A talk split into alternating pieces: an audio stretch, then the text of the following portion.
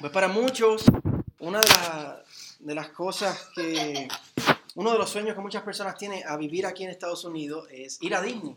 Y yo he tenido el privilegio de ir dos veces. Fui una vez cuando tenía 10 años y otra durante nuestra luna de miel. Fuimos para Disney también. Pero cuando yo fui cuando tenía, cuando tenía 10 años, eh, yo fui con mi mamá y fui con mi hermano menor. Yo tenía 10, él tenía 7. Y algo que a nosotros nos sorprendió, a los dos, era la cantidad de diferentes lenguajes que escuchamos allí. Imagínense, éramos 10, 7 años. Habíamos vivido toda nuestra vida en Puerto Rico, lo único que habíamos escuchado es el español que ustedes están acostumbrados a escuchar de mi parte.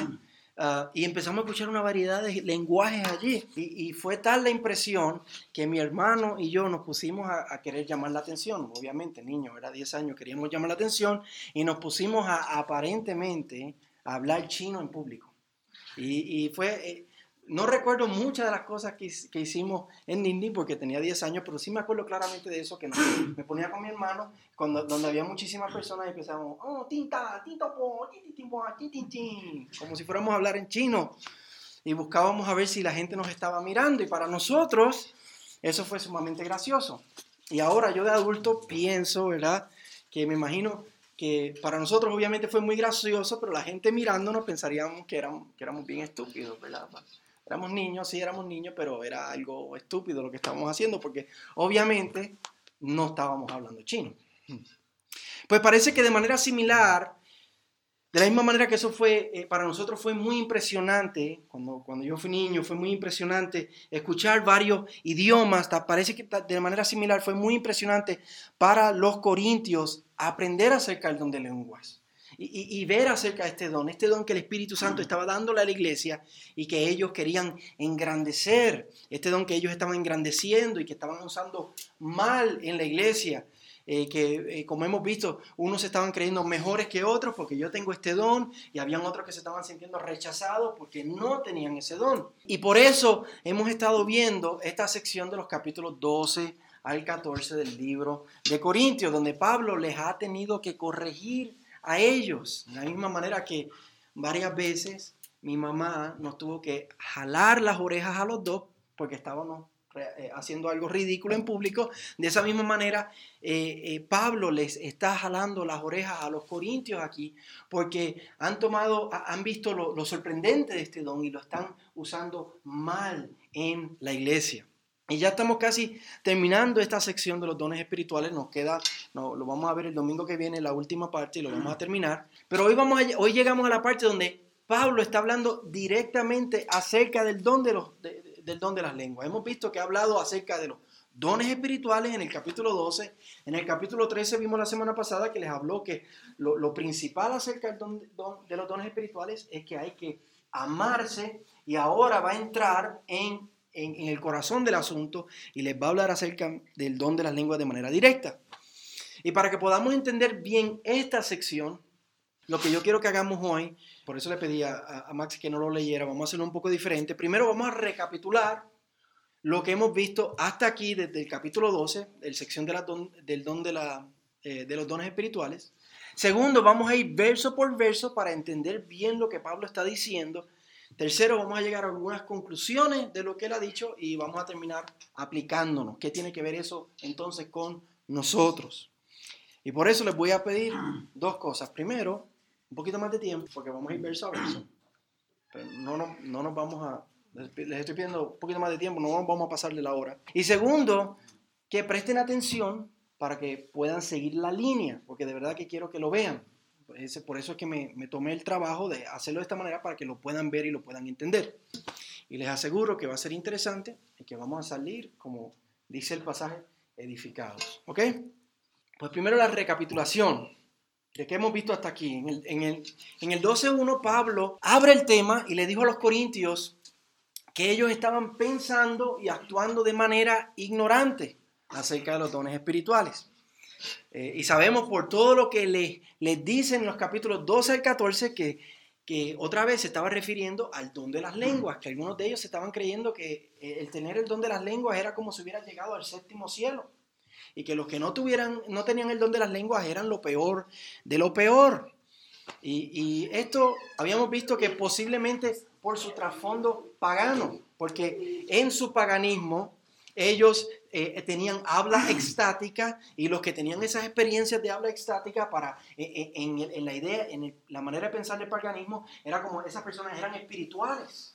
Tenían, tenían una espiritualidad con los dioses, podían hablar con los dioses, el idioma de los dioses. Esa era la manera de pensar de ellos como paganos.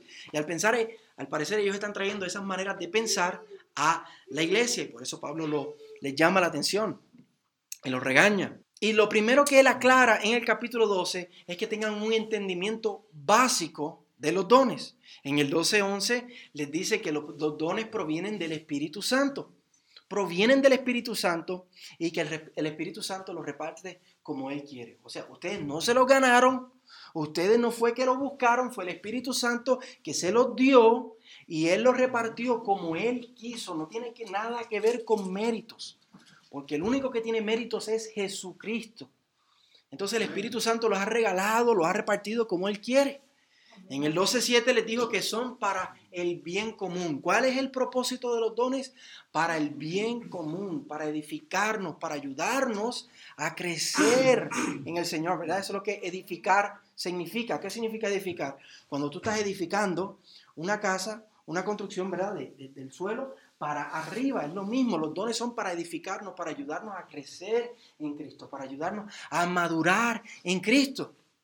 Y al final del capítulo 12 les habla de cómo se supone, cómo se supone que los dones se usen para el beneficio del cuerpo de Cristo, de Cristo y no para el beneficio personal, que somos diferentes miembros, que somos parte de este cuerpo de Cristo y que tenemos que buscar el beneficio del cuerpo y no pensar de manera independiente como estaban pensando ellos. Entonces, habiéndoles hecho eso muy claro, le añade un detallito más. En el 1231 les dijo, deseen ardientemente los mejores dones, pero yo les muestro un camino más excelente. Y así los reprendió, como vimos la semana pasada en el capítulo 13, con el tan famoso poema de amor de 1 Corintios 13, pero lo menos que era fue, lo, menos que eso fue un poema habíamos visto. Eh, para los corintios les dijo que dones sin amor es igual a nada, que tú puedes tener los mejores dones, pero si no amas eres igual a nada.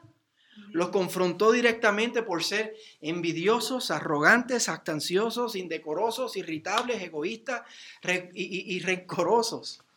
Los dijo directamente y les dio la sorprendente noticia que los dones que tanto estaban literalmente idolatrando tenían fecha de expiración, pero que el amor era perdurable y por tanto de suma importancia. Y ya habiéndoles aclarado todo esto, primero la, base, la, la, manera de pensar básicamente acerca de los dones espirituales y luego la importancia del amor, ahora en el capítulo 14 va a entrar directamente a hablarles acerca del problema del don de las lenguas que estaban engrandeciendo y que estaban mal usando les va a dar una enseñanza básica acerca del don de las lenguas para poder aliviar la ignorancia y alinear sus pensamientos y sus actitudes incorrectas acerca del don de las lenguas. Y una vez él haga esto, entonces les va a dar principios prácticos de cómo usar esos dones espirituales en la congregación en los versículos 26 al 40, pero eso lo vamos a ver la semana que viene, lo práctico. Hoy vamos a ver un poquito más de teoría, pero específicamente acerca del don de las lenguas. Y algo más que necesitamos volver a mencionar antes de lanzarnos es lo que significa el don de las lenguas. Hoy día se cree que es hablar un idioma desconocido del cielo, pero el significado más claro y más consistente en la Biblia es que el don de las lenguas es un don sobrenatural dado por el Espíritu Santo para hablar en otros idiomas sin haber sido entrenados en ellos. Dios, en Génesis, en la torre de Babel, dividió las lenguas. Había una sola lengua en toda la tierra. Pero en Pentecostés el Señor hizo que todos se pudieran entender para que el, mensaje del Evangelio se pudiera expandir. Eso es el, el don de las lenguas en la Biblia cuando tú lo consideras eh, el significado de la palabra, cuando lo lees en su contexto, en los variados lugares en la Biblia donde se habla del don de las lenguas, es poder hablar en un idioma que tú nunca has sido entrenado eh, y que, que, la persona una persona que conoce esa lengua la va a poder entender. Entonces, cuando vayamos a través del pasaje, que quiero que, este significado acerca del don de las lenguas eh, lo, lo, van a poder ver, les va a hacer muchísimo sentido a través del verso. Ahora, habiendo visto esta recapitulación, vamos a comenzar verso a verso. Primero vamos a ver los versículos 1 al 5, donde Pablo está diciendo que la profecía es preferida, es superior, es mejor a las lenguas. Eso es lo que vamos a ver primero, versículos 1 al 5. Dice el 1, procuren, procuren alcanzar el amor, pero también deseen ardientemente los dones espirituales, sobre todo que profeticen. Literalmente les está repitiendo lo que les dijo en el 12.31, ¿verdad? Que deseen los dones espirituales, pero él les iba a mostrar un mejor camino ya él habló de ese mejor camino en el capítulo 13 y habiendo hecho ese paréntesis acerca del amor, vuelve y retoma hablar directamente acerca de los dones y dice que tienen que desear, la nueva versión internacional dice que ambicionen los dones espirituales, como que ponen desear y ardientemente en una sola palabra, ambicionen, pero que no lo hagan aparte del amor, que era lo que ellos estaban haciendo. Pero añade una cosa más, dice sobre todo que profeticen y vamos a ver ya mismo por qué él está diciendo esto. La razón por la cual él lo está diciendo es porque la profecía edifica, porque es inteligible, porque es entendible, porque como el don de las lenguas es tú hablar en otro idioma, si tú no conoces ese idioma, ¿vas a entender lo que se está hablando? No, pero si alguien está profetizando en tu idioma, tú vas a poder entender como, eh, y eso es lo que él se refiere a que porque es inteligible, el don de la profecía edifica. Él va a mencionar la profecía varias veces, así que tenemos que recordar lo que significa profecía. Y vamos a definirlo. Es hablar, profecía es hablar palabra inspirada por el Espíritu Santo. Eso es lo que significaba en el Antiguo Testamento. Los profetas que hablaban de parte de Dios eran la boca de Dios. Y eso es lo que significa en el Nuevo Testamento. En ese, en ese periodo el Espíritu Santo estaba obrando, eh, la iglesia estaba fundando, estaba dando estos dones extraordinarios, sobrenaturales, donde las personas en la iglesia tenían el don de hablar de parte del Espíritu Santo mismo, la palabra de Dios. Palabra inspirada por Dios, palabra que no contenía error, palabra que era totalmente confiable, lo que es igual a lo que nosotros tenemos hoy en la Biblia. En ese periodo de fundación de la iglesia, ellos tenían ese don de hablar de esa manera. Eso es lo que es el don de la profecía. Así que es importante que veamos eso porque él va a estar hablando y comparando profecía y don de lenguas. Ya vimos las dos, las dos definiciones. Versículo número 2. Porque el que habla en lenguas no habla a los hombres, sino a Dios, pues nadie lo entiende, sino que en su espíritu habla misterios. Y aquí vemos por qué las lenguas y la profecía son en un sentido contrarias. La profecía es inteligible porque es hablada a hombres en el idioma que ellos saben hablar. Por ejemplo, para los corintios, eh, la profecía era en el idioma griego. Si hubiera sido entre nosotros, hubiera sido en español. Pero las lenguas, al ser en un idioma desconocido para ellos, solo Dios, si no hay un intérprete, si la persona está hablando en el idioma que no es griego, ¿quién lo entiende? Solamente Dios lo entiende en ese lugar, en ese momento. Y a esto se refiere que habla misterios. En, la Biblia la palabra misterio significa algo que había sido velado hasta ese momento ¿verdad? Eh, los misterios del Evangelio, los misterios del, nuevo pacto, lo que el Señor ha hecho ahora en Cristo. Está hablando misterios esa persona, está hablando inspiradamente por el Espíritu Santo, pero nadie lo entiende porque está hablando en otro idioma. Eh, y, también en, en, un sentido está hablando misterios porque sabemos que está hablando lengua, pero nosotros que hablamos griego no entendemos lo que está hablando. Versículo 3. Pero el que profetiza habla a los hombres para edificación, exhortación y consolación. El que profetiza, al hacerlo en griego, en el mismo idioma que ellos, eh, está hablándole a esas personas. Tú me estás hablando a mí. Si tú me hablas en español a mí, tú me estás hablando a mí. Si ellos le estaban hablando en griego, pues les estaban hablando a los hombres. Por eso que dice a los hombres. Y el resultado es que al estar hablando palabra inspirada, de la profecía, ellos son edificados, son exhortados y son consolados. Es el mismo, el mismo efecto que tiene la palabra de Dios para nosotros hoy. Cuando alguien nos comparte la palabra, cuando alguien nos anima con la palabra de Dios, somos exhortados, somos consolados, somos edificados. El 4. El que habla en lenguas a sí mismo se edifica, pero el que profetiza edifica a la iglesia. El que habla en lenguas se edifica a sí mismo, porque la persona que habla en lenguas seguramente no entiende lo que está diciendo, hay personas que lo pueden interpretar, lo vamos a ver, pero lo más normal era que eh, una persona era que tenía el don de lenguas, otra persona tenía el don de interpretar esas lenguas. Y lo usual, si la persona no entendía lo que estaba diciendo, porque no podía interpretarlo, se está edificando a sí mismo. Porque la persona está hablando misterios por el Espíritu Santo y se está, su espíritu se está edificando. Pero vamos a ver un poquito más adelante que va a decir que su, su entendimiento, su, su mente se queda sin fruto porque no está entendiendo lo que está diciendo. Pero el que profetiza, al ser entendido, está edificando a la iglesia. El 5. Yo quisiera que todos hablaran en lenguas, pero aún más que profetizaran, porque el que profetiza es superior al que habla en lenguas, a menos de que las interprete para que la iglesia reciba edificación. Aquí él concluye la sección donde está hablando de que la profecía es preferida a las lenguas, y de manera similar a lo que él dijo en el 7.7, en el capítulo 7, en el versículo 7, vimos que él decía que él deseaba que todos los hombres fueran solteros. No sé si se acuerdan de eso. Pablo dijo, yo deseo que todos los hombres sean solteros como yo, pero él sabía que no todos los hombres tenían ese don, ese don, de continencia, de quedarse solteros. Aquí él está diciendo, yo desearía que todos ustedes hablen en lenguas. Aunque él sabe que como él mismo dijo en el capítulo 12, no todos hablan en lenguas porque el Espíritu Santo reparte como Él quiere.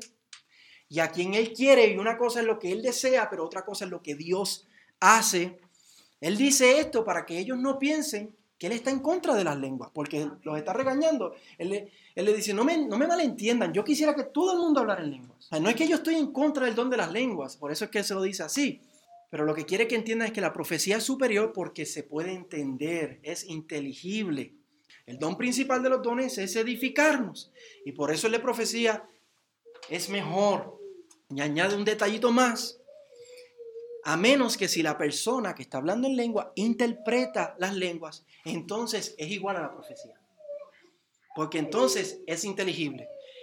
La única diferencia entre la profecía y el don de las lenguas, los dos son palabras inspiradas. La única diferencia es que uno es un idioma que yo no entiendo. Pero si la persona interpreta el don, pues entonces mira, no hay problema, porque yo entiendo y somos edificados. Ahora vamos a ver el versículo, versículo 6 al 11, donde Pablo habla de la inutilidad de las lenguas sin interpretarse en la iglesia. Hasta ahora no las había arrastrado tanto por el piso, pero ahora las, va a arrastrar las que no son interpretadas.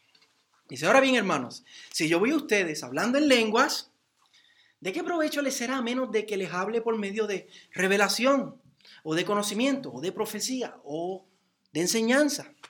Les dicen que se imaginen el provecho que va a ser si la próxima vez que Él los va a visitar, Él solo les hablara en lenguas, en un idioma desconocido para ellos, que les hablen un idioma que no sea griego.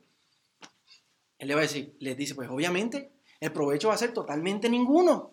Por eso les dice que lo que sí es de provecho es que le hable revelación, conocimiento o ciencia, como dice la Reina Valera, profecía o, enseñanza. A menos que les hable y les dé una palabra de Dios de una manera inteligible que ellos puedan entender en su idioma, en griego. Lógico, ¿verdad? Eso es lógico.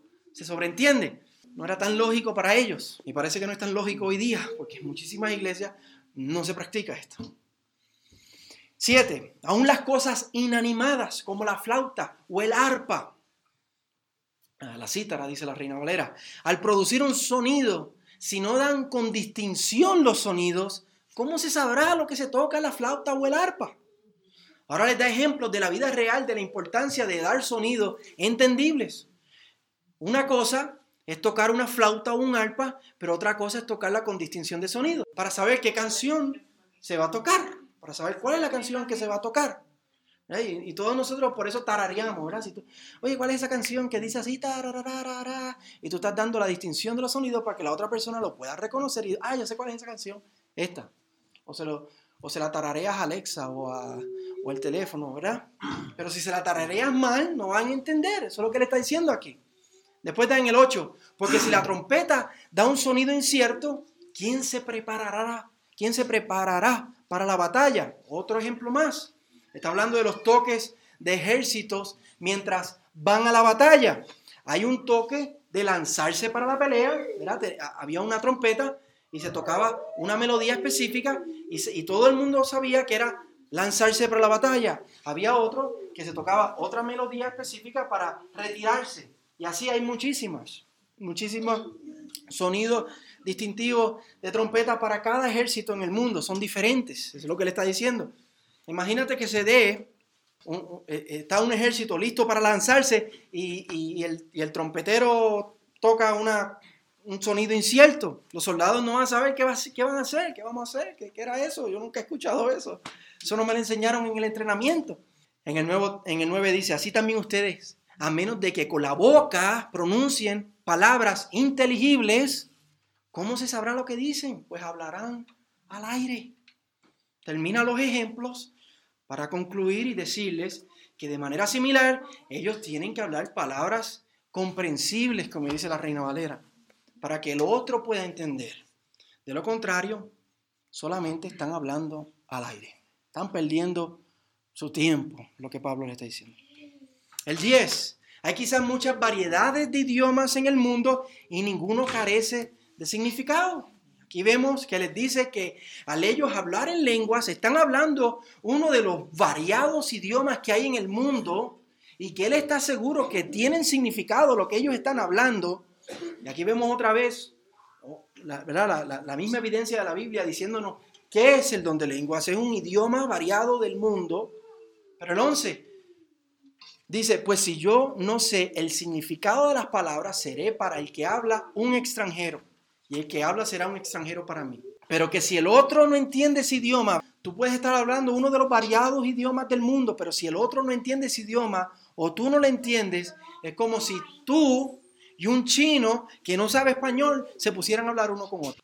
¿Quién ustedes se acuerdan, verdad, cuando vinieron a este país y ustedes no conocían bien el inglés y fueron a un lugar y se pusieron a hablar con un americano y usted decía, ¿qué jayete está diciendo esa persona? Y usted se frizaba, se bloqueaba, porque usted veía y escuchaba un montón de cosas, pero usted no entendía nada. ¿Recuerda cuando primero vinieron y tuvieron esa experiencia? Eso es lo que le está diciendo. Aquí es una experiencia nada buena, es una experiencia desagradable. Pues eso es lo que estaba pasando en la iglesia de los Corintios. Y por eso él termina diciéndole aquí que las lenguas, si, no, son, si no se pueden entender, eh, hacen más mal que bien. Ahora va a los versículos 12 al 19 para ver, vamos a ver que Pablo los llama a buscar que se entiendan y que se edifiquen. Tú imagínate, el apóstol tiene que decirle, por favor, hagan lo posible por entenderse. Eso es lo que va a decir ahora en estos versos. Dice, así también ustedes, el versículo 12, puesto que anhelan dones espirituales, procuren abundar en ellos para la edificación de la iglesia. Y aquí vemos el corazón del asunto. Yo no les estoy diciendo que abandonen los dones. Yo no estoy en contra de los dones. Les estoy diciendo deseenlos, pero deseenlos de manera que se edifiquen unos a otros. Anhélenlos, pero anhélenlos para edificarse, para que se puedan entender unos a otros.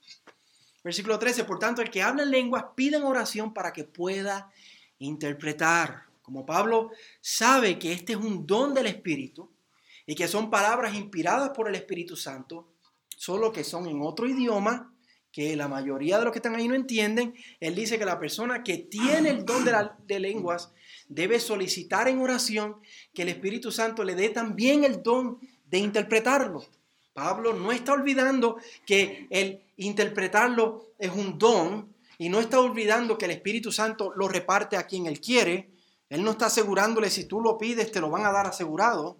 Él sabe, el, don lo reparte el Espíritu Santo a quien Él quiere. Y el don de interpretar también es, un don. Él simplemente está diciendo, pero si tú quieres edificar a la iglesia y tú tienes el don de lengua y quieres usarlo en la iglesia, tienes que pedir que el Espíritu de Dios te permita interpretarlo.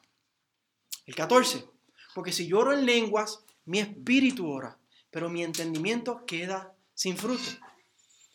Ya él ha apuntado a esto, que el que ora en lenguas como está hablando por el Espíritu Santo, su espíritu, su hombre interior está orando y por eso está siendo edificado, pero que él, al no entenderlo en su mente, porque no sabe qué está diciendo, en un sentido, es lo que está diciendo, en un sentido, él es edificado porque es una experiencia espiritual, pero que en otro sentido, no, porque su mente no lo está entendiendo.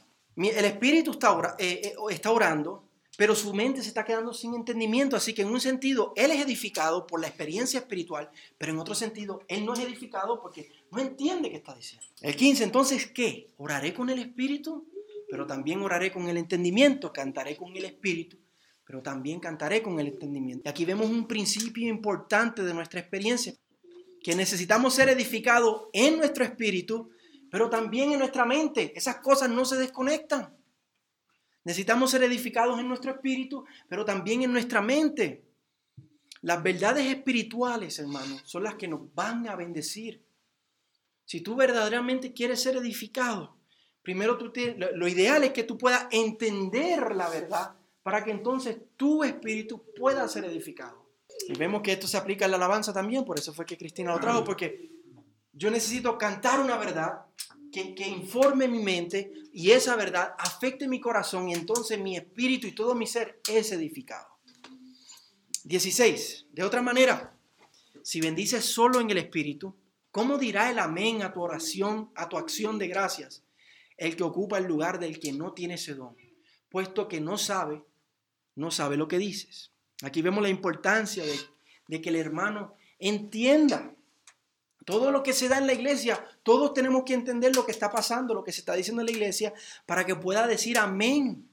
Y pueda, amén, que es una afirmación, es una palabra hebrea, que es una afirmación que lo que significa es, así es, así es, yo, me, estoy, me estoy uniendo a lo que tú estás diciendo, yo estoy afirmando lo que estoy diciendo, yo, yo me estoy alegrando con lo que tú estás diciendo, yo, yo estoy afirmando eso, amén y, se une a esa verdad espiritual que el Espíritu Santo le ha revelado a esa persona. 17, porque tú bien das gracias, pero lo otro no es edificado. La persona que habla en lengua da gracias, pues está glorificando a Dios con lo que el Espíritu Santo le está revelando. Él posiblemente no entiende lo que, lo que está diciendo, pero él sabe que esto está viniendo del Espíritu Santo y que es palabra de Dios. Yo no lo entiendo, su espíritu se está edificando por la experiencia espiritual, su mente no, pero él puede dar gracias, gracias Señor, porque Espíritu Santo, ahora mismo estás hablando verdad a través de mí, gloria a Dios. Pero el otro, decimos en Puerto Rico, se queda puyú. Puyú significa que mira, se quedó sin nada. Ah, qué bueno que tú tienes, pero mira, yo no tengo nada. Tú estás siendo edificado y yo nada, puyú. 18. Doy gracias a Dios porque hablo en lenguas más que todos ustedes. Pablo, para que ellos no piensen que él está despreciando el don, les asegura que él habla más lengua que todos ellos. Es lo que está diciendo, cuando él está solo en su, tiempo con Dios, él sí tiene esa, esa experiencia de hablar muchísimas más lenguas que todos ellos. Prefiero hablar cinco palabras con mi entendimiento para instruir también a otros antes que diez mil palabras en lenguas. Pero en la iglesia, otra vez, él se abstiene de hablar en lenguas. Porque quiere edificar al otro. Quiere que se entiendan. Comparación exagerada de números. Cinco palabras inteligibles a, diez mil palabras sin entendimiento. Y algunos comentaristas piensan que así eran los servicios en la iglesia de los Corintios. Habían diez mil palabras en lengua y nadie podía entender lo que estaba pasando. Y así llegamos al versículo 20 al 25, en la última sección. Pablo da ejemplos claros eh, en el servicio de cómo la profecía trae beneficio y de, cómo la lengua trae desventaja y trae confusión. Amén, amén. Vamos a ver versículo 20. Les dice, hermanos, no sean niños en la manera de pensar, más bien sean niños en la malicia, pero en la manera de pensar sean maduros. Les vuelvo a reprender con lo mismo que les dijo en el 13:11 que se estaban comportando como niños egoístas, lo que estaba la semana pasada, ¿se recuerdan? Cuando al no amarse unos a otros y, ponerse yo primero, estaban comportándose como niños y ahora se los vuelve a decir, les llama, hey, sean maduros, crezcan, piensen como adultos, no piensen como niños. No sean como el pastor y su hermanito a los 10 años en Disney hablando chino, no, no hagan eso. Versículo 21, en la ley está escrito, por hombres de lenguas extrañas y por boca de extraños hablaré a este pueblo, y ni aun así me escucharán, dice el Señor. Pablo le cita un verso de Isaías 28 del Antiguo Testamento, donde Dios dice que cuando a los israelitas le hablaran en una lengua diferente, eso iba a ser una, eh, una señal de juicio para ellos. Y se está refiriendo a cuando viniera a Siria y, los sitiara y se los llevara cautivo y ellos no iban a entender lo que los asirios estaban hablando porque ellos hablaban hebreo y ellos hablaban otra lengua, que eso iba a ser una señal del juicio de Dios para ellos. Y de manera similar, Pablo les dice a los corintios, en ese tiempo las lenguas son eso mismo, una señal de juicio, una señal de que eh, al mundo de que ha llegado el fin de los tiempos, de que ha llegado el nuevo pacto que Dios está haciendo una cosa nueva y diferente en Cristo Jesús. Eso es lo que las lenguas son una señal para la iglesia cuando se estaba fundando de que había llegado ese tiempo, ese tiempo cuando el Señor va a hacer algo nuevo, el tiempo del juicio. Versículo 23. Por tanto, si toda la iglesia se reúne y todos hablan en lenguas y entran algunos sin ese don o que son incrédulos, no van a decir que ustedes están locos. Ahora Pablo les da dos ejemplos claros. Dice, si la iglesia está reunida, como estamos nosotros reunidos hoy, y todos están hablando 10.000 palabras en lenguas, ¿qué van a pensar los de afuera cuando entran? Que están todos locos, no se van a arrepentir. Yo recuerdo la primera, yo de muchacho, eh, eh, fui a una iglesia eh, protestante, yo me creía católico, fue una iglesia protestante y vi eso. Y yo dije, ¿qué rayo es esto? Esto de loco. 24, pero si todos profetizan y entra un incrédulo, ¿verdad? Profecía, palabra inspirada de Dios, que se entiende en griego para ellos. Entra un incrédulo o uno sin ese don, por todo será convencido, por todo será juzgado. El segundo ejemplo que les da es igual, solo que están profetizando. Dice que al, poder ellos entender lo que se está diciendo, la visita, y al ser la palabra inspirada por Dios, va a, ser, va, va a tener el resultado de convencer y juzgar a esa persona y el último verso va a dar el resultado de eso. Dice, los secretos de su corazón quedarán al descubierto y él se postrará y adorará a Dios, declarando que en verdad Dios está entre ustedes. Esa declaración final es maravillosa, ¿verdad? Dios está entre ustedes. Comparen eso. Ustedes están locos contra Dios está entre ustedes. ¿Cuál ustedes prefieren?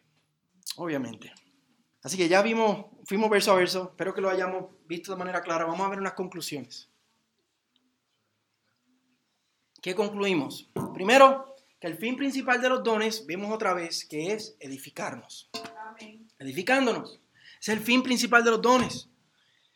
Vemos que Pablo no está despreciando el don de las lenguas, que simplemente está diciendo que la profecía es superior es mejor, es preferido, preferida porque se entiende, es inteligible, es en el mismo idioma.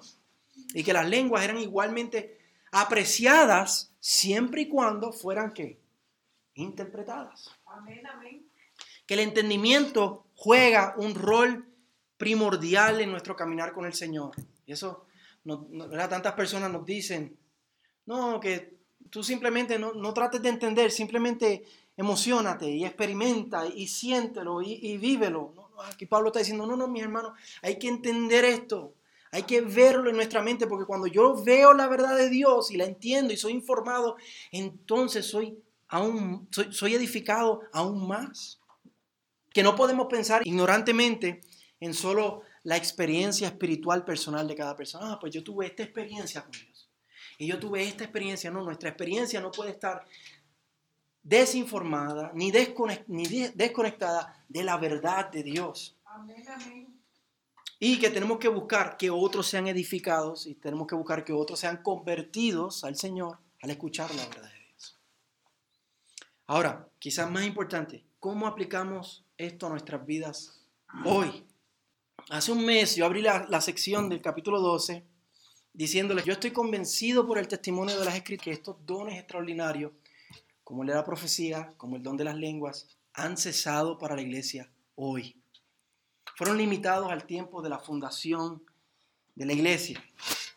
Y la razón principal para yo pensar eso es porque lo que vemos que la gente llama profecía hoy y lo que la gente llama lenguas hoy no se compara a lo que la Biblia llama que era el don de las lenguas y el don de la profecía.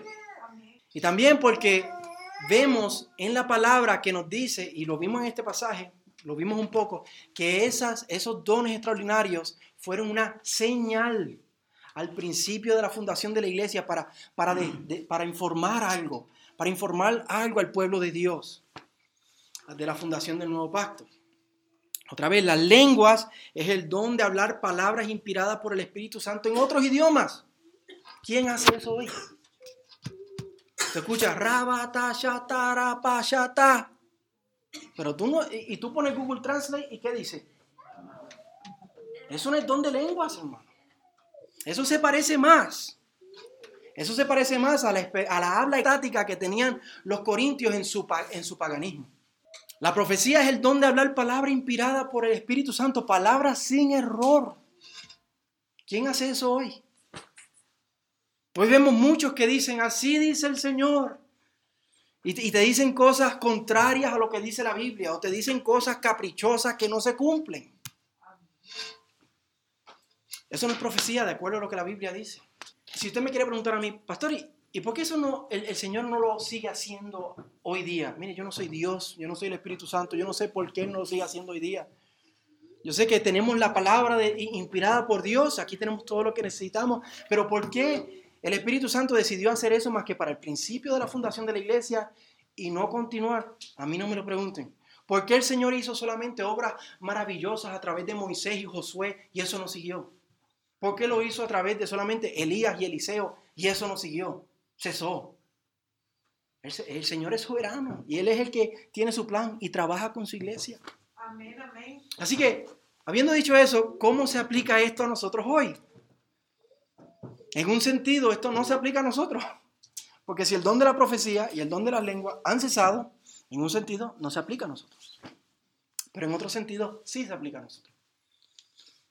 El corazón de este pasaje es que nos edifiquemos unos a otros con profecías, con palabras inspiradas por Dios. ¿Y cómo yo puedo, cómo yo puedo edificarte a ti con profecía, con palabra inspirada por Dios? Pues hágame favor y levante su Biblia levántela alto. ¿Cómo yo puedo edificarte a ti con palabra, con profecía, con palabra inspirada por Dios? Pues mira, con esto. Aquí está el depósito de la fe. Aquí está lo que Dios en su soberanía quiso que se, guardara para la iglesia, ¿verdad? Todo, ese, todo eso que durante el tiempo de los apóstoles y de los profetas se hablaba de manera inspirada en lenguas, o por el Espíritu Santo, aquí tenemos una recolección de lo que el Señor quería que la iglesia tuviera hasta el fin de los tiempos, hasta que Él volviera por nosotros. ¿Tú quieres profecía? Toma profecía. Ahí la tenemos. Ahí tenemos la, profecía. Según de Pedro 1.19 dice, y así tenemos la palabra profética más segura, a la cual ustedes hacen bien en prestar atención, como a una lámpara que brilla en lugar oscuro. Cuando leemos esta palabra, cuando tú lees esta palabra, tú estás escuchando palabra profética. Amén, amén. Estamos escuchando, como dice 2 Timoteo 3:16, la respiración misma de Dios. ¿Las palabras de Dios contienen error? No. No. Son confiables. Lo más que tú y yo necesitamos en nuestra vida, hermanos, es palabra profética. Lo más que tú necesitas es la palabra de Dios. Esto es lo que tú necesitas. Esto es lo más que nosotros necesitamos y esto es lo más que nosotros descuidamos. ¿Sí o no? Es lo más que necesitamos y es lo más que descuidamos. Y cuando lo compartimos unos con otros, nos estamos edificándonos unos a otros. Cuando yo te comparto un verso, cuando tú me compartes un pasaje, cuando yo te animo con la palabra, por, ya sea uno a uno, por medio de WhatsApp, aquí reunidos estudiando la Biblia, por un sermón, cuando nos compartimos unos a otros, esta palabra nos estamos edificándonos unos a otros. Así que que esta palabra abunde en nuestras mentes y en nuestros corazones y en nuestras conversaciones y en nuestras oraciones y en nuestras canciones y en nuestros estudios bíblicos y en las predicaciones, que sea esta palabra la que abunde, que abunde muchísimo menos nuestros consejos, nuestras palabras, nuestras recomendaciones y lo que abunde sea la palabra del Señor, porque así nos vamos a edificar, así cumplimos lo que Pablo está diciendo aquí. Seamos una iglesia profética, que amamos su palabra y proclamamos su palabra. Seamos una iglesia de edificación donde estamos constantemente exhortándonos y consolándonos unos a otros con su palabra. Seamos una iglesia que ora en el Espíritu y el entendimiento. Una iglesia que, que canta en el Espíritu, pero también canta con el entendimiento. Que oremos de todo corazón esta palabra y que cantemos de todo corazón esta palabra. Seamos una iglesia donde los amenes abunden. El triple amén de Norma, que me gusta, el amén, amén, amén. A veces, a, veces es doble, no es triple. Ella tiene un triple y tiene un doble, pero que abunde. Pero no tan solo el de Norma, sino el de todos nosotros. No solamente Norma, que todos nosotros nos escuchemos afirmando la palabra de Dios. Amén. Esa es la palabra del Señor. Amén. En eso yo he confiado. Amén. En eso está anclada mi vida. Sobre esa roca es que yo estoy puesto y confiado y por eso jamás seré movido. Que en respuesta a la palabra profética y gloriosa del Señor y del Espíritu Santo, nosotros afirmemos esa palabra y, entreguemos nuestra vida a esa palabra. Seamos una iglesia que cuando entre un no creyente, pueda ser convencido y pueda ser juzgado por esta palabra y puedan declarar que ciertamente Dios está entre, entre nosotros. Somos una iglesia que se alegra, que se conforma con estas verdades preciosas, que no queremos ir más allá de lo que la palabra nos da. No queremos ir más allá a, a comprar y, a creer falsedad, cosas que no son de parte del Señor, que nos conformemos con su palabra, con estas verdades preciosas, que tengamos ojos para ver estos misterios y estas maravillas, y que hagamos esto, como dice al final de ese verso que leímos, 2 Pedro 1.19, hasta que el día despunte y el lucero de la mañana aparezca en sus corazones, hasta que Cristo vuelva por nosotros, hermano, hasta que el día despunte prestémosle mucha atención a esta palabra. Que nuestras vidas estén ancladas en esta palabra profética, inspirada por Dios, la respiración misma de Dios a la cual le podemos confiar nuestra vida hasta que el lucero de la mañana aparezca en nuestros corazones, Jesucristo nuestro Salvador. Pero, mientras tanto, como dice Hebreos 13:3, exhórtense los unos a los otros cada día, mientras todavía dice hoy. Hoy decimos hoy. El día que el Señor vuelva será eternidad. Pero mientras se dice hoy que nos exhortemos con esta palabra verdadera, profética, segura, gloriosa y maravillosa. Amén.